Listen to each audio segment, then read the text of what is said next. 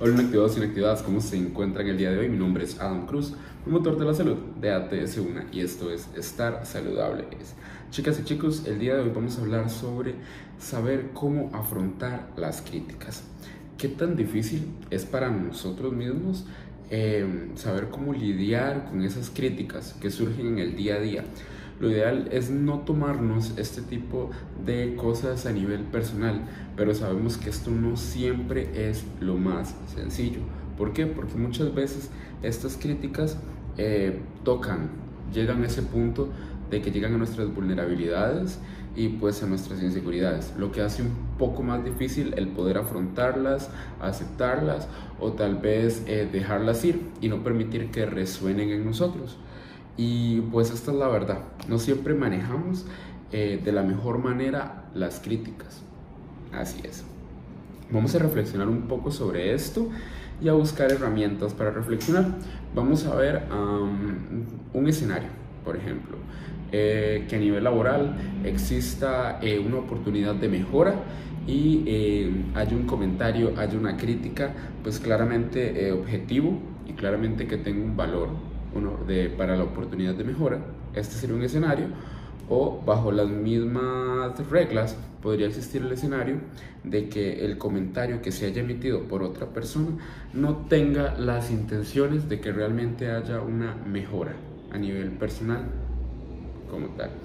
So, aprender a identificar estas situaciones será fundamental, chicas y chicos, debido a que nos permitirá saber cómo afrontar Em, estas palabras ya dichas por la otra persona. Aquí viene el verdadero secreto. Y ya lo hemos escuchado muchas veces. Tú decides si te afecta o no. Tú tienes el poder de decidir qué hacer con los comentarios y críticas que recibimos de las demás personas. Crear este filtro y ponerlo en práctica es difícil.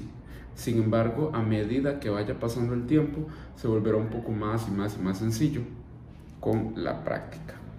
Este, lo fundamental de esto será que con este filtro decidiremos qué comentarios dejamos entrar o a qué le cerraremos la puerta para que no nos afecte. Cuando logramos reconocer qué intenciones de la crítica, eh, perdón, cuando eh, logramos reconocer qué intenciones tiene la crítica, pues si es ayudarnos y construir, podemos elegir aceptarlo desde un lugar pues de humildad y no verlo como un ataque.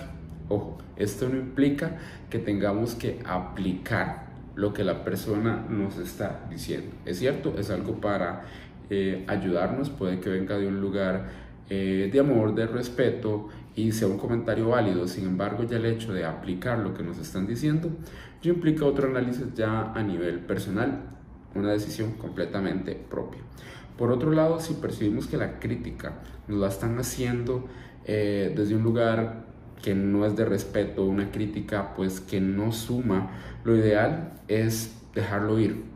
No debemos permitir que un comentario negativo sin ninguna objetividad o eh, fin este, resuene en nuestra cabeza, porque realmente eso logrará quitarnos la paz durante el día y el tiempo que lo mantengamos ahí.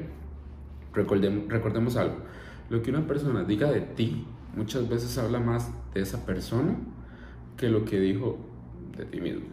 Entonces, chicas, chicos, importante recordar esto.